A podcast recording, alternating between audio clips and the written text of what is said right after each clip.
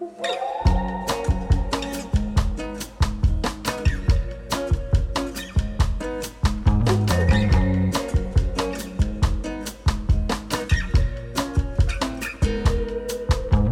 大家好，我是女王，欢迎收听《女王幸福掏心话》这一集呢，也是扣扣扣扣粉丝敲完主题来喽。对，这个这集也是粉丝很想要听的啦。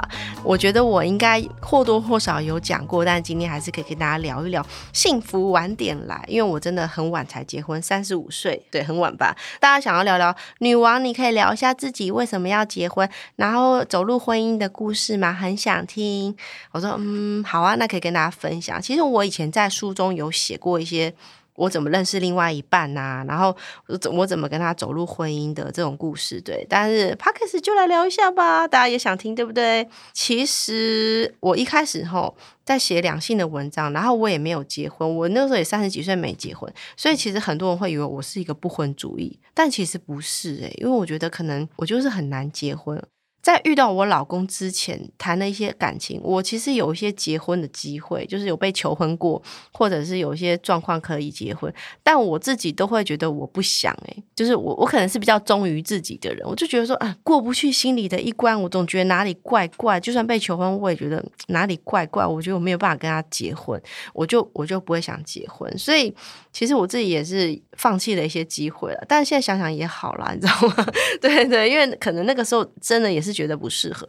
我一直到三十几岁也没有想结婚的念头，一直到三十五岁那个时候才会觉得说，哎，好像差不多咯。那个时候我自己的状态，然后我的心智状态跟成熟度，或者是我的各方面，我觉得，我觉得那个时候是适合进入婚姻的。但如果假设我今天二十几岁就结婚，我觉得可能会不太幸福，因为我可能会太年轻，那时候交往的对象或是我自己对自己要什么，其实不是很清楚。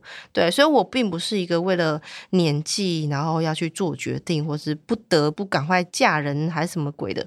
对我是真的就是到三十五岁才有这个念头，但如果三十五岁没念头的话，可能就过了，我可能到现在还单身，也不一定这样。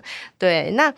为什么会到那个时候有这个念头，然后又刚好遇到另外一半？我觉得这个是一个可以跟大家聊聊的故事。这样子，今天跟大家分享，就是我自己在书里面有讲到这件事，因为很多人都说对的人，对的人，对的人在哪里？来，音乐请下好，我不会唱了。就是说，对每个人都希望遇到对的人，但我觉得对的人之前有两个条件是最重要的，一个呢是对的时间。时间点很重要哦，时间点就是你 ready 了没？他 ready 了没？你们两个都 ready，那个才是对的时间。譬如说，假设我今天在二十七八岁的时候遇到我现在的老公，我也不会跟他结婚，因为那个时间点不对啊。那个时候我不想，他可能也在一个阶段，他也不想，我们两个的成熟度不会凑合在一起的时候，那个时间点也不会结婚。所以我觉得那个 timing，当你很想结婚的时候，遇到一个刚好也想结婚的时候，那个 timing 才是对的。然后再来第二个，我觉得很重要是你自己对不对？因为我们希望人家对，但是我们自己是错的，怎么办？对不对？那对的人也不会来喜欢你啊。所以，我们自己的状态对不对很重要。如果说你的状态还觉得说啊，我还是想要多看看啊，骑驴找马，还想玩呐、啊，我还是想要定不下来啊，心定不下来，你根本就还没有进入婚姻的准备，你就是不对啊。那你这个时候你遇到谁都不会对，因为你自己的状态就是不对。就算今天一个对的人经过你身旁，他还是会离开你，因为你不是对的人。所以这两点大家真的要先了解一下，就是我自己也是经历过之后才有这样子的感触啦。然后再来就是我在书里面有讲到，就是我觉得在你得到幸福之前，你要懂得断舍离。所谓的断舍离呢，不是打扫家里，就是你要打扫你的内心，这样子。你要很确定自己的内心的状态，是你很适合走入下一步婚姻。然后或者是说你内心状态没有放一堆前任在心中啊，每天都跟前任联络啊，谁都放不下，你的状态没有 OK 的话也不行。哎，老实说，我每一段感情空窗期都很短，也不是说无缝接轨，但是我就是恋爱会一段一段的谈，没有什么空档，就是一两个月又谈了下一个恋爱这样子。但是我在我遇到我老公之前，我的空窗期蛮长的，至少半年以上。对我来说算久喽，对，但那段时间其实我还蛮享受单身，然后我就是我觉得我断舍离做了一些事情，譬如说，我觉得我把一些不重要的朋友，觉得不是人生中一些以前的一些认识一些有的没的男生，然后我觉得也不是很 OK 男生，我都把他们删掉，FB 都删掉。然后我觉得我也不会去想参加一些有的没的聚会，就是我自己有去清理一下我自己的生活，不想要每天过得浑浑噩噩，然后到处认识有的没的人的这样生活。我觉得我应该要让自己静下心来做一些自己喜欢的事情，然后跟一些觉得真正的朋友相处，然后好好的工作，就是不要让自己的生活一团乱。我觉得这个是一个蛮重要。还有你自己的状态，像我以前啊，我求过月老求很多次都没有成功，你知道吗？那后来我在我遇到老公之前求的那次月老才成功，所以其实不是月老的问题，是你的问题，就是你自己的状态不对，你去月老那边求三天三夜也求不到。但是当你自己很清楚你的状态是好的，然后你很清楚你要什么样的对象，其实那时候去求月老就还哎就还蛮准的，因为你自己 OK 了嘛。对，跟大家参考。再来就是，我觉得我自己的心态就是不会再去埋怨过去，然后也放下一些以前的恋情，这样子就是让自己不要去为过去的事情所牵扯到拖累，然后懂得放下，放下很多。我觉得。嗯，可能一些可能会伤害我的人，或是可能会是造成我人生中一些困扰的人，所以其实，在遇到我的老公前半年，其实我过得还蛮开心的，就是我觉得我人生有做了一些成长跟改变这样子，对。然后再跟大家分享，就是我那时候单身的时候，其实我也会有释放一些消息，然后当然朋友也会想要介绍一些男生给我认识啊，这样子，然后我就会认识一下。那那个时候有个已婚的女生朋友啊，她就跟我分享一个叫一个月理论。哎，很酷哎！我第一次听到人家这样讲，因为他已经结婚，蛮幸福。然后他，他也是一个观察很多的女生，他就说，其实他想跟很多单身的人分享说，一个月理论就是说，如果你觉得这个人还不错，你给他一个机会，然后给他一个月的时间，那这个一个月的时间就跟他约会，然后跟他相处。看你们两个之间的互动，就是你不要不给机会给别人，对，因为有些有些人他可能一开始就啊，表面上觉得不 OK，那就不给人家机会，但他觉得说你要给自己跟对方一些机会，或许你们两个慢慢的就会发现，哎，可以走在一起。我觉得，哎，这一个月理论也不错啊，因为我有时候不会去想太多，也不会去给自己一些机会。有时候，因为可能是因为我们是名人吧，有时候会觉得会比较害怕，你知道吗？因为有时候不知道男生接近。我们的目的是什么之类的，这样，所以会比较害怕。但是觉得说，你遇到不错的对象，你们两个聊得来，你就试试看一个月。那如果没有的话，那就算了，你也没有损失啊。我说，哎，那也可以试试看。好，然后就来到主题喽。我是怎么遇到我老公这件事情？就大概我们两个是在朋友的聚会一个聚会上认识的。那我必须说，我对他不是一见钟情。我不知道他对我是不是一见钟情呢？可能不是，我回家问他一下。但是我很确定，就是我不是一看到他就喜欢他那种人，这样子。对，然后我是参加一个很大型的品酒会，然后那品酒会就会来一些人，因为我很喜欢喝红酒嘛。然后我老公刚好也是喜欢喝红酒的人，所以我们在那品酒会。遇到，然后我们有一个共同朋友就说：“哎，这个是女王，哎，这个是谁？”然后就介绍我们认识一下，但只有认识就不熟哦，就是只是哦点个头，然后大概就交换了 FB 加个朋友这样子。但是我也对他没有什么印象，然后后来呢也没有联络，我们也没有马上联络，我们就是加了好好友之后就没有再联络 这样子。然后大概过了一段时间，大概几个礼拜，还有一个月的时间，我忘记。有一天呢，我就在我的 FB 上面就分享了一篇席慕容的诗，叫做《一棵开花的树》。那这首诗就写到，我念给大家听好了。如何让你遇见我，在我最美丽的时刻？为这，我已在佛前求了五百年，求他让我们结一次尘缘。佛于是把我化作一棵树，长在你必经的路旁，阳光下慎重的开满了花，朵朵都是我前世的盼望。当你走近，请你细听，那颤抖的叶是我等待的热情。而当你终于无视的走过，在你身后落着一地的朋友啊，那不是花瓣，是我凋零的心。哇，这首诗真的很美。好，我就把这首诗写在我个人的 FB 上。诶，我老公第一次来留言哦，他就上来留言了，他说。哇，我也很喜欢席慕容的诗，然后就跟我分享另外一首诗。我想说，哎，稀客，因为我跟他加了 FB 之后，我们就再也没有聊过天，所以他第一次来留言。然后他那时候他跟我说，他那时候也觉得，哎，没想到这个女生也很喜欢那种诗，牵起我们之间的桥梁就是这一首席慕容的诗，哎。然后从那天开始呢，我们就开始 F B，我们两个就私讯聊一些生活大小事，就像朋友一样，说：“哎，你喜欢吃什么啊？哎，我觉得哪里好玩？哎，我去哪里呀？”这样子，就我们俩就开始私讯聊天。我觉得说：“哎，这个男生，我跟你讲，他真的不是帅哥。哎，这样讲也不行，他就是他不是那种你一眼看到就是觉得哎很帅或很怎样的男生，但是他真的是一个，你跟他深谈之后，你就觉得这个男生哎。”很有料，然后很有想法，你就知道他的魅力，然后就会觉得越看他就觉得他越可爱，这样子，我觉得是这样子。然后我就跟他聊聊聊，聊天聊天。然后那时候我记得好像就是一二月的时候。我们聊的其实蛮开心的，我就觉得说，哎，感觉把他当做一个很不错的知己，那当然也是会有某一个程度的好感，这样的互相可能有点好感这样，但是也没有特别表示什么。然后那个时候刚好要过年了，然后我记得大年初二还初三的时候，那你也知道我们单身族过年其实蛮无聊，我都在台北没事干。然后呢，他是台中人，他就他就传讯息问我说，哎。那个初三我还记得是初三，他就问我说：“哎，初三你有没有事情？因为我我有约几个朋友来我家吃饭，我妈妈很会煮菜，你要不要一起来呀？”然后我就是想说：“天哪，我第一次被人家邀请去他家，重点是我跟他还没有。”约会过，你知道吗？我们 never 还没有出来吃过饭，干嘛的？他就约我，然后去他家吃饭。当然，因为还有一些我知道的朋友，所以感觉上好像也还 OK，但是又有点不好意思这样子。我就犹豫了一下，说：“嗯。”我就想了一下，然后我就想说：“好啦，算了。” Nothing to lose，我就觉得说，反正也不是单独嘛，然后去他家，而且我觉得听说他妈妈煮饭好吃，我也是想要，我觉得就是不争气，你知道吗？就是爱吃，没有，啊然后我就觉得好啊好啊，那我就反正我也没事，我就订了高铁票，我就去他家了。大年初三，然后到他家呢，真的就只有几个朋友，然后他妈妈做了一堆菜，看起来超好吃的，所以我每次跟人家讲说，我跟我老公第一次约会是在婆婆家。你有没有觉得很酷？就是我第一次约会就见未来公婆这样子，真的觉得很有趣，缘分就是这么妙。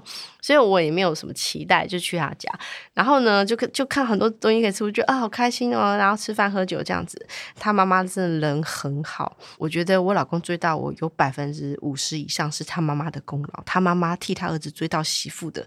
对他妈妈就走过来问我说：“哎，我看你很喜欢吃，哎，那你喜欢吃什么菜呀？”我那时候也是很很不要脸，大言不惭，我就说哦，我喜欢吃麻油鸡。然后我未来的婆婆说哦，很好，我马上弄给你。说真假？不要啦，不好意思，她真的就弄一碗。一只鸡腿就是佛蜜的麻油鸡给我，我当下就觉得哇天哪，也太感动了吧！天哪，也太好吃了吧！我就沦陷了，你知道吗？完全就是被婆婆追到的。然后重点是，我觉得他们家的人，他爸爸、他弟弟，然后还有他弟弟老婆，还有他弟弟的小孩，诶，都就他们家的人给我一种感觉，就是很有爱。你在他们家里面就会觉得很舒服，然后每个人都很有爱、很善良，然后对你都很好。我就觉得哇天哪！这招真的太强了，因为如果我老公今天单独约我出去吃饭，maybe 还不会这么快成功。但是到他们家之后，我就觉得哇天哪，我要沦陷了。所以呢，经过那天之后，我老公就跟我表白，因为他告白也很有趣哦，因为他那时候也是嗯四十岁了吧，因为他大我六岁，我那时候三十，他已经四十几岁了，他就跟我说。嗯，我希望我们的交往是以结婚为前提。我说天哪，我整个傻眼，因为我从来没有遇过一个男生跟一个女生告白说我想就是以结婚为前提交往，我也觉得很酷啊。我就说，嗯，为什么呢？因为我们才刚认识没多久，他就很直接跟我说，因为我我已经四十几岁了，我就是回台湾是要找老婆。他这样说是因为他以前在国外工作。然后他回台湾一两年吧，他就很想要成家这样子，所以他可能不想跟外国人在一起，所以他回台湾，他希望可以在台湾成家娶老婆这样子。我说哦，真的很酷诶。所以他他的目标就是想要赶快结婚。我说嗯好，因为其实老实说，因为那时候我刚好我也想要稳定下来，所以我觉得那个对的时间点还真的蛮重要，就是刚好他很想，我也觉得我 OK 了，我们交往三个月，一切都蛮顺利。然后他就跟我求婚，其实我也觉得太快了。我觉得啊，什么这这么快就求婚，真的在三个月后我们就结婚了。所以老实说，我真的算是闪婚，超闪。我自己也是吓到，因为以前谈的恋爱都是几年几年，然后都没有结果，或是在一起几年从来没有跟对方家长吃过饭也有。所以我觉得这个经验让我觉得，哎，好特别哦，就是一切都是很顺利，然后就是超前部署，然后就就这样了，然后就跟他结婚了，这样子，自己也会觉得说，虽然很惊讶。但是我觉得我跟他的相处起来，我觉得他给我的感觉就不太像男朋友，比较就比较像老公那种类型的特质。所以我以前虽然遇过一些可能可以结婚的对象，但是我真的在我的老公身上才找到老公的特质。所以接下来要跟大家讲说，为什么我会在他身上找到一个我想要进入婚姻的？因为我不是一个容易结婚的人，所以。我觉得在在他身上找到一些特质，大家也可以作为你未来找对象的一个参考啦。首先呢，我觉得我老公是一个很有家庭观念的人，就是他很重视家庭。Even 到现在，我们有了小孩，他凡事都是以我跟小孩为第一优先，他不会说哦我要去哪里，然后把我们丢下，或者说他。安排自己的活动不理我们，没有他就是都是安排我们的活动，我们全家的活动。第一件事情就是家庭，所以我觉得你如果要结婚的话，你要跟一个很有家庭观，你知道吗？因为我以前单身的时候认识很多已婚的男生，他们是没有家庭观念的，就是过得很像单身，你知道吗？就去哪里玩，还会去夜店，对不对？还会去哪里？身旁就莺莺燕燕的，然后。出去玩真的就很像单身一样，根本就是把小孩跟老婆丢在家里。对我觉得这种男生可能你觉得很好玩，谈谈恋爱就好。但是如果你真心要结婚，你还是要找一个就是爱家的男人。我觉得这个蛮重要。再来呢，我觉得他有个特质，我觉得我自己喜欢啦。对，因为我喜欢有上进心、认真工作。因为他是一个非常认真打拼的人，因为他可能从台中到台北工作，那要自己租房子啊，然后其实他也是很辛苦，要奉养自己的父母。所以他其实一切都是很努力去打拼，所以我看在他身上，我就觉得说，哇，这个男生很认真呢，很认真工作，然后。我不知道，可能是我们摩羯座就喜欢这种认真。你说一个男生如果再有钱，然后每天就是收收租金没事做，这种我真的没有办法接受，我觉得太鲁蛇。我就是喜欢那种每天工作很辛苦的男生，然后反而是我可以接受这样子的男生哦。有些女生可能不能接受男生很辛苦，或是工作不陪她，但是我是可以接受男生认真工作这样。我觉得这点真的很有上进心，我就很喜欢。而且我觉得重点不是说他的家境要多好，我觉得是上进心这件事情呢，他可以靠自己的努力去赚钱，这个才是最重要的。因为你会觉得跟他在一起会很有安全感。那如果说今天你跟一个对象，他是哦，因为他靠家里，家里很有钱，但如果有一天没有了怎么办？有一天他没有办法靠自己怎么办？对我觉得这个风险很高，所以我自己是喜欢这种比较靠自己认真的男生。然后再来呢，就是他个性很踏实，不花俏，而且他蛮节俭的。我觉得男生就是要对自己节俭，对老婆大方，这很重要啊，对不对？对，就像我爸爸一样，我爸爸超对自己超节俭，但是对我跟我妈跟我们都很大方。我觉得这是一个好男人的特质，大家一定要记起来。因为你知道，有些男生是对自己很大方，然后对家人很小气，但他自己就是很节俭。他大概就只有三到五双鞋子，然后他的西装都穿到破掉再补，然后再破掉再补，然后已经穿了十年才会丢掉，就是那种很勤俭的那种男生，然后又不花俏，就不。不会很移花，我觉得这种个性踏实，这点我就还蛮欣赏。然后再来呢，我觉得就是不爱玩。有些男生就是有那个玩心，你知道吗？活到老玩到老，就会一直很想玩，然后会想跟女生认识女生啊。他其实是一个蛮洁身自爱的男生，就是他会懂得跟女生保持距离，就是他不会做任何让我去担心的事情。我觉得这很重要，毕竟我以前遇过那么多渣男，然后他们都很爱跟女生那边有的没的，但他是完全不会，而且他认识的女生朋友都是我的朋友，所以我就觉得，哎，这样子你跟他在一起就。很有安全感呐，就很值得信任。然后再来就是，我觉得他有个特质，他很孝顺，但是他不是妈宝。因为我以前真心遇过妈宝，很恐怖诶，就是。什么都是妈妈，什么都妈妈。跟你分手也是因为妈妈，就是你知道吗？从头到尾就是超级大妈宝。但是我老公他虽然对他妈妈很好，你看得出来他是很孝顺，但是他是跟他妈妈是互相尊重，他就不是妈宝。我觉得这个很重要，而且重点是他也会孝顺我的父母，他对我父母也很好。这个大家要去观察一下。再来就是尊重。尊重我这样子。因为以前遇过一些男生可能不尊重我的工作，然后不希望我太忙或不希望我太有名，但是我老公是非常。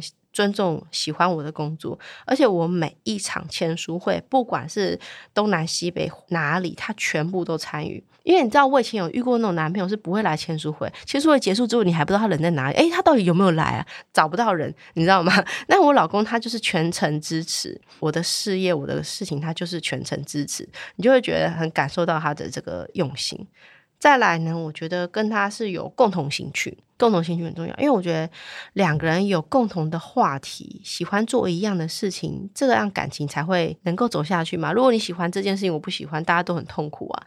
对，那我自己跟他共同兴趣，可能就是我们喜欢品酒啊，因为我们两个是因为喝红酒认识，所以我们俩就哎喜欢收集一些酒啊，然后大家里小酌一杯，或者是我们两个也喜欢吃吃美食，然后我们讲去找什么餐厅，或者是我们两个也喜欢旅行，然后我们两个会一起去规划行程，所以我们有一些共同的兴趣。再来就就是我们的价值观，我觉得人家说三观适合很重要。就是我觉得我跟他可能很多观念、想法都不会差距太大，都很类似，所以我们比较不会因为想法的事情吵架，就不会说啊，假设我今天买了这个东西，然后就说你太贵了，浪费钱，干嘛要买？就是他不会去质疑我、找我麻烦或者跟我找架吵这样的男生。所以我觉得这些可能就是我老公的一些特质，让我觉得我会跟他在一起。那你们也可以参考一下，因为每个人可能需要的。特质或是择偶条件不一样，对。然后结婚之后，我觉得就哎，生活也是到现在，结婚九年了，现在九年了耶，小孩已经四岁多了，这样子。对，目前就是还没有后悔，这样子，就是觉得哎还 OK。然后再来就是，我觉得他也很疼爱小孩，对小孩也很有责任感。所以通常对你有责任感的男生，其实对小孩也是会有责任感，所以就会觉得说啊，还好，就是真的。人生最后嫁对人了，这样子，就是他真的是一个很好的队友，很好的伴侣，这样子。所以现在的生婚姻生活，就是我觉得要怎么说呢？当然就是。跟谈恋爱可能不一样，没有那么多火花，因为毕竟有小孩这样子。但是我觉得每一天其实都过得挺踏实，然后其实也蛮开心的这样子。那当然就是夫妻还是会有些事情斗嘴啊，不愉快吵架。但是我觉得我老公有个优点，就是他很能安抚我的情绪。就是我们两个如果因为某件事情巴拉巴拉巴拉，然后有点不开心，他可能知道怎么治我吧。他就说：“哎，老婆，我们等下去吃什么？”然后我就：“哦，好啊，那就去吃。”还是我太好搞定，我也不知道。就是我。我们两个其实不太会吵架，吵太久，然后很容易和好。就是他可能会觉得说啊，好啦，刚刚好像他不 OK，那他就会懂得。讨好我，那我可能有时候会觉得说好啦，那我也不要跟他计较。所以，我们两个其实都是懂得给对方台阶下的人，然后也不太会去冷战。所以，我们可能就会觉得说，他也没有什么事情是大不了的，也没有什么大问题。那夫妻俩小小拌嘴什么的，其实吃一顿饭就好了，这样子大概就是目前的状态。对，跟大家分享就是如何认识我的老公，然后他有什么特质是让我喜欢的。我们觉得大家也可以作为一个参考，因为我觉得，当然每个人的择偶条件不一样，但我真心觉得就是。像我之前文章里面有写到，就是我觉得人品真的很重要。那我老公就是一个我觉得人品比我高尚很多的人。我承认我人品没有他高尚，我就是满脑子就是做一些歪心思，想要什么路上不能边走边吃，我就偏要吃的那种，就是人生想要挑战一些坏事情。然后我老公就是一个比较正义凛然的人，他觉得说哦不行，这样就不行，这样不行，就是他是比较有道德标准的人，他人品真的比我高很多。所以我觉得跟他在一起之后，我觉得我会被影响。我觉得他不不知。不觉，我觉得因为他，我会成为一个比较更好的人，因为他给我一些建议，说哦，我希望我怎么做会更好，所以就是有点像亦师亦友的感觉，所以我也蛮感谢他，就是成为我的另外一半，然后让我会觉得自己努力会让自己变成一个更好的人，这样子。好啦，那这一集就跟大家分享一下 我的婚姻故事。大家如果想要听什么的话呢，也可以跟我们留言敲碗说女王女王，我想要听什么主题，那我们也就是不尝试的跟大家。分享喽！欢迎大家跟着女王的脚步，即使路上遇到了各种阻碍，也可以勇敢的朝美好的未来迈进。让我们一起幸福好吗？